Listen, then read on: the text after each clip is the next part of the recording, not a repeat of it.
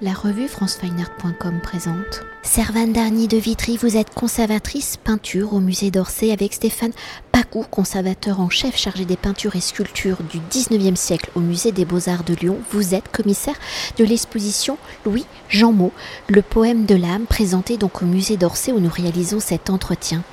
Alors première exposition consacrée à l'intégralité de l'œuvre de toute une vie, le poème de l'âme du peintre lyonnais Louis Jean Mot 1814-1892. Celle-ci a pour volonté de décrypter une œuvre créée sur près d'un demi-siècle, une œuvre qui est à la croisée de plusieurs courants artistiques du 19e siècle, romantisme, symbolisme, mais pas que, une œuvre qui est à la fois picturale et littéraire, une œuvre qui se compose de deux cycles graphiques, le premier avec 18 peintures à l'huile sur toile exécutées entre 1835 et 1854, le second cycle et de 16 dessins au fusain sur papier marouflé sur toile réalisés entre 1854 et 1879, alors que la forme littéraire se matérialise en 34 poèmes de 2874 vers qui seront publiés en deux parties, l'une en 1854 et l'autre en 1881. Une œuvre qui n'a pas été créée et pensée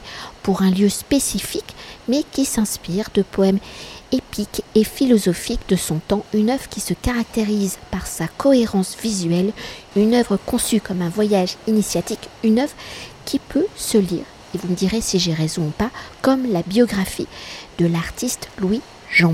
Alors, né à Lyon en 1814, donc à l'âge de 19 ans, après une première année à l'école des beaux-arts de Lyon, il rejoint Paris où il rentre dans l'atelier de Jean-Auguste Dominique Ingres. En 1836, il poursuit sa formation à Rome où il y séjourne quelques mois. Il découvre la peinture italienne des 14e et 19e siècles. Alors c'est à ce moment-là qu'il réalise les premières études préparatoires du poème de l'âme. Alors de sa formation avec Ingres à son séjour à Rome, connaît-on les circonstances des prémices de la création?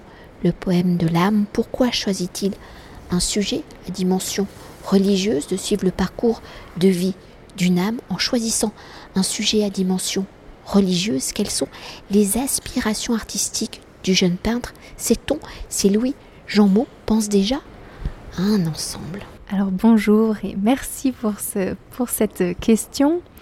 Jean Mot est à Rome en 1835 quand il euh, envisage euh, la, et pense à son grand projet de raconter l'histoire d'une âme en peinture. Et il a euh, à l'origine l'idée de faire quatre cycles. Euh, il n'en fera que deux parce que euh, il va déjà passer 20 ans à faire le premier, 20 autres années à faire le second. Donc effectivement, les, circonstances de sa vie vont le rattraper et le troisième et le quatrième cycle ne verront jamais le jour. Néanmoins, on peut penser qu'il a d'abord eu l'exemple des artistes nazaréens qu'il a pu voir à Rome et qui euh, voulait vraiment euh, revenir à une, peinture euh, catholique inspirée de celle d'avant Raphaël, donc des primitifs italiens. Il y a déjà ça. Jean Mot a vraiment pour ambition de faire une œuvre qui raconte en fait une quête spirituelle. Avec donc l'idée de son premier cycle, c'est la jeunesse en fait de cette âme. Qu'est-ce qui menace une jeune âme pure et à quoi elle aspire? À l'infini, à la liberté, à l'idéal? Ce sont des termes qui reviennent beaucoup dans le, poème de l'âme, avec toujours en sous-texte l'idée que euh, le destin sur Terre de l'homme ou de l'âme est tragique, euh, que l'âme est amenée à, souffrir ici-bas et que le salut néanmoins existe auprès de, enfin dans les cieux. Donc c'est vraiment une, euh, un poème à la fois euh, porté par un idéal très euh, optimiste et en même temps vraiment dans son siècle, dans le sens où on sent tout le spleen aussi, qui, qui, peut voilà, sous-tendre ce, ce poème. Alors pour continuer avec la dimension picturale de Louis Jean Mot, et comme euh, nous l'indiquions précédemment, hein, le poème de l'âme est constitué donc de deux cycles picturaux. Son œuvre se situe donc à la frontière de plusieurs courants artistiques du XIXe siècle. Alors s'il exprime S'il s'exprime avec la peinture à l'huile et le fusain sur près de 50 ans, comment va-t-il réussir à garder cette unicité de style dans cette unité du poème de l'âme? Quel y sera le rôle de ses modèles, de sa femme, de ses filles, et dans la conception d'une œuvre fleuve en 1861, pourquoi décide-t-il d'abandonner la peinture à l'huile pour le fusain? Alors c'est vrai qu'il y a euh, un une unité très frappante, très étonnante. Dans le premier cycle notamment, donc euh, Jean Maud euh, réalise effectivement près de 20 ans, il le commence en 1835 et il l'expose en 1854. En fait, il va dater tous ces tableaux de 1854 a posteriori. Mais en fait, il, y travaille euh, voilà, de manière discontinue, pas forcément dans le bon sens, dans le bon ordre, etc. Et il y a vraiment une unité qui est créée par euh, d'abord la même échelle des personnages dans les tableaux. Les tableaux font tous la même taille déjà, c'est important de le dire. Donc euh, on a vraiment cet effet série qui se met en place par cette taille identique des tableaux. Les personnages au sein des tableaux sont toujours à la même échelle. Ils sont souvent dans, un premier plan, alors que le paysage se déploie à l'arrière-plan presque comme un décor de théâtre. On a l'impression d'être devant une scène avec des personnages qui jouent euh, un opéra, qui jouent une pièce de théâtre. Et d'ailleurs, le, texte lui-même du poème euh, met souvent en scène des dialogues, comme si les personnages se parlaient. Euh. Donc on, a vraiment une inspiration voilà, très art total, opéra, qui se déroule sous nos yeux. C'est pour ça que dans l'exposition, on a voulu faire entendre la voix du poème. Donc on peut entendre le poème en, contemplant les tableaux et c'est un dispositif important auquel nous tenions beaucoup pour euh, cette présentation. Et donc voilà, cette unité-là, euh, c'est ça. Et euh, à partir du deuxième cycle, quand Jean Maud se, met voilà, à, la réalisation de son deuxième cycle, il passe au fusain. Donc au lieu de l'huile sur toile, il va passer au fusain sur papier. Les fusains font la même taille que les tableaux à l'huile, c'est important aussi de le dire. Bon, alors il y, y, a des petites divergence. Euh, voilà, euh, c'est pas toujours exactement les mêmes formats. On a quelques centimètres en plus par-ci, quelques centimètres en moins par-là. Mais en tout cas, euh, globalement, voilà, il y a une grande unité de, format. Et Jean Maud passe au fusain d'abord parce que la, peinture à l'huile, il s'est rendu compte que ça avait été très long en fait de réaliser son premier cycle.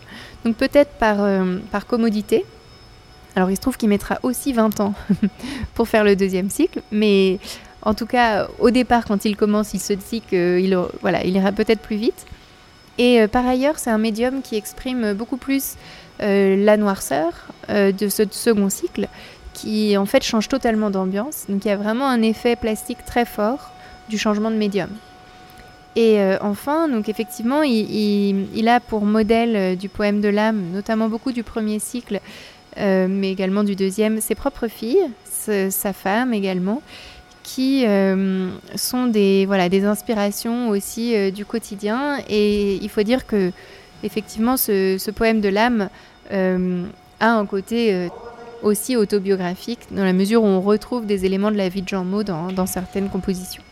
Alors vous l'avez déjà légèrement évoqué, mais pour s'attarder sur la dimension littéraire du poème de l'âme, qui se compose, je le rappelle, donc de 34 poèmes, un par œuvre picturale, à quel moment la dimension littéraire apparaît-elle dans l'œuvre de Louis Jean Maud conçoit-il les deux expressions en même temps ou la littérature vient-elle souligner, illustrer ces toiles ou est-ce l'inverse? Et pour s'exprimer littérairement, pourquoi choisit-il de le faire en vers et quel est l'impact de la forme du poème sur l'œuvre picturale? Le poème de l'âme, c'est effectivement une entreprise double. D'ailleurs, le thème du double est très très présent dans tout le poème. On a deux âmes en réalité, euh, l'élément féminin, l'élément masculin qui se rencontrent.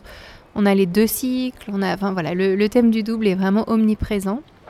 Le double, c'est aussi l'ange gardien, qui est le double de l'âme. On a l'esprit du mal, qui est le double maléfique. Le, double est partout. Donc, utiliser deux arts, pour Jean Maud, c'était une évidence. On a ces deux arts, la littérature d'un côté, l'art plastique, la peinture ou le fusain de l'autre. Et Jean Maud dit, pour moi, peindre était déjà une manière d'écrire. Donc en fait, Jean Maud, c'est un peintre littéraire qui, dans sa manière de peindre, euh, en fait, a déjà des réflexes euh, narratifs, des réflexes littéraires. Il va composer son œuvre euh, de manière séquentielle, donc on suit un récit, ce qui est déjà quelque chose de littéraire, qui l'accompagne de poèmes qu'il écrit en fait en même temps. Il n'y a pas d'abord euh, je, peins tous les tableaux et ensuite euh, j'écris pour compenser, enfin pour décrire les tableaux ou pour ajouter du sens. Au contraire, il a, il a sans cesse un aller-retour entre l'écriture et la peinture. Au moment de la réalisation de son second cycle, il va revenir sur certains vers du premier en les modifiant, aussi parce qu'il y a une très grande cohérence d'un bout à l'autre du poème de l'âme. Donc on, est vraiment dans une œuvre euh, voilà, cohérente et complète. Et pour moi, on ne peut pas séparer vraiment la peinture de l'écriture. C'est un peintre-poète. C'est ni un poète ni un peintre, c'est vraiment un peintre-poète. D'ailleurs, est-ce que vous pourrez s'attarder sur les publications de l'époque, euh, donc qui est publiée en deux parties, l'une en 1854, l'autre en 1881. Donc on imagine que celle de 81 est une version augmentée. Oui, celle de 1881 est, très importante parce qu'en fait, euh, quand Jean Maud réalise son second cycle, il a un moment, il rencontre Félix Thiolier, qui va avoir une importance euh, capitale dans l'édition de, ce, poème de l'âme, puisqu'il va proposer en fait à Jean Maud de réaliser des tirages photographiques de toutes les œuvres. Et du coup, cette édition, qui paraît en 1881 par Thiolier, est une édition, illustrée ce qui est relativement rare à l'époque. Les photographies euh, d'œuvres sont encore euh, voilà, à leur balbutiement, même si aujourd'hui on est très habitué à, cela. C'était, c'était pas encore une pratique très courante. Souvent les œuvres étaient reproduites dans les ouvrages par la gravure. Donc, grâce à Thiolier, cet ouvrage illustré va paraître. C'est d'ailleurs la seule manière dont le public va pouvoir connaître ce poème de l'âme pendant de longues années grâce à cette édition qui était présente dans, certaines rares bibliothèques. Euh, tandis que le poème de l'âme lui-même a été euh, conservé jusqu'en 1950 dans un, une sorte de hangar euh, à Saint-Tropez, donc complètement oublié. Heureusement, le, livre était là pour que on puisse connaître cette œuvre. Et déjà pour conclure notre entretien et pour euh, transmettre le récit de cette œuvre unique, le poème de l'âme, comment avez-vous justement construit l'exposition Comment le pictural et le littéraire dialoguent-ils Vous en avez déjà dit quelques mots. Et pour mieux appréhender cette œuvre unique et singulière, comment l'exposition inscrit-elle l'œuvre de Louis Jean Mot dans son temps? Parce que ça aussi c'est important, les allers-retours entre euh, les regardeurs de l'époque. Oui, c'est hum, deux choses. Donc déjà, notre exposition se conçoit comme une promenade dans le, dans poème de l'âme. Le visiteur peut euh, euh, presque prendre le parcours alpha et regarder le poème de l'âme de A à Z, découvrir vraiment euh, l'histoire, le premier cycle, le deuxième cycle jusqu'au bout, tout en écoutant le poème. à travers deux dispositifs. On a d'abord la possibilité de prendre l'audio guide de l'exposition où nous avons euh, fait enregistrer euh, le poème par un acteur lyonnais qui est euh, Alexandre Astier, qui a accepté de très généreusement de prêter sa voix au, poème de l'âme. Et par ailleurs, on peut entendre cette voix dans l'exposition à travers un dispositif de douche sonore peut s'installer confortablement et euh, écouter euh, des extraits du poème. Pas intégralement, sinon il faudrait rester des heures, évidemment. Mais en tout cas, quelques extraits, euh, voilà, tout en, tout en regardant les tableaux. Le, texte intégral est également disponible en ligne sur le site internet du musée. pour le temps de l'exposition. Donc il ne faut pas hésiter à, le, visiter l'exposition tout, en, tout en lisant le poème. Par ailleurs, euh, on a conçu l'exposition donc euh, comme une déambulation, mais aussi avec quelques, quelques temps d'arrêt des cabinets euh, thématiques qui permettent d'inscrire Jean Maud dans son temps, de effectivement faire des ponts avec des artistes romantiques, des artistes symbolistes, des pré-raphaélites, les nazaréens, voilà tout un, tout un ensemble d'artistes que Jean, Jean Maud d'abord a pu connaître et ensuite qui ont pu connaître Jean Maud. Donc c'est dans les deux sens.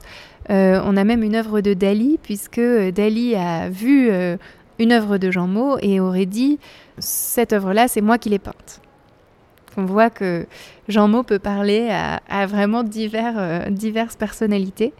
Donc on a voilà, ces cinq cabinets thématiques. Le premier consacré à la question des cycles picturaux, le second à la figure de l'âme et de l'ange, le troisième à la question de l'idéal, Le quatrième, la question de l'inconscient et du cauchemar, qui est vraiment très très présente dans le deuxième cycle, notamment du, poème de l'âme, mais aussi dans le premier.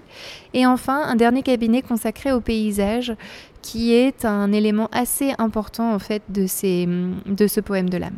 Et peut-être quand même un, dernier mot, parce que là on a beaucoup euh, parlé euh, de l'œuvre, hein, de cette euh, œuvre très très singulière. Mais si on devait, euh, si vous deviez hein, définir euh, Louis Jean Mo en tant qu'artiste, comment le feriez-vous? Parce qu'au final, on peut dire que cette exposition est un peu une redécouverte de cet artiste, même s'il est exposé de manière permanente, en tous les cas pour le premier cycle, au musée des beaux-arts de Lyon. Eh bien, c'est un artiste un petit peu inclassable, bien sûr, un singulier, qui cependant a été formé par Ingres. C'est une dimension très importante. C'est d'ailleurs un fou de dessin, euh, Jean Maud. Il a vraiment écouté le précepte de son maître euh, de ce point de vue-là. On expose beaucoup de dessins dans l'exposition euh, qui sont absolument magnifiques, très, très maîtrisés. Et par ailleurs, c'est un artiste qui a quand même beaucoup regardé Delacroix également. Delacroix l'a l'a apprécié, il en parle dans son journal. C'est grâce à Delacroix que le poème de l'âme est accepté à l'exposition universelle de 1855. Donc euh, il, est presque un petit peu voilà, tiraillé entre, entre ces deux grandes figures de son temps. Et, mais il a euh, aussi une grande... Euh, appétence pour l'art de la Renaissance italienne. Il regarde beaucoup vers du côté de Botticelli, euh, le, tableau qui s'appelle Rayon de soleil dans l'exposition et, fait vraiment penser au printemps de Botticelli avec euh, les, trois grâces euh, qui, qui, dansent. voilà, on est, on est très proche de, cet univers-là. Mais en fait, il est assez varié aussi dans son, dans son style. Et quand on voit les grands fusains, on est, on est finalement très loin des, de ces tableaux à l'huile. Donc voilà, il faut, faut venir voir l'exposition pour, pour se faire une idée. Merci beaucoup. Merci à vous. Cet entretien a été réalisé par franceweiner.com.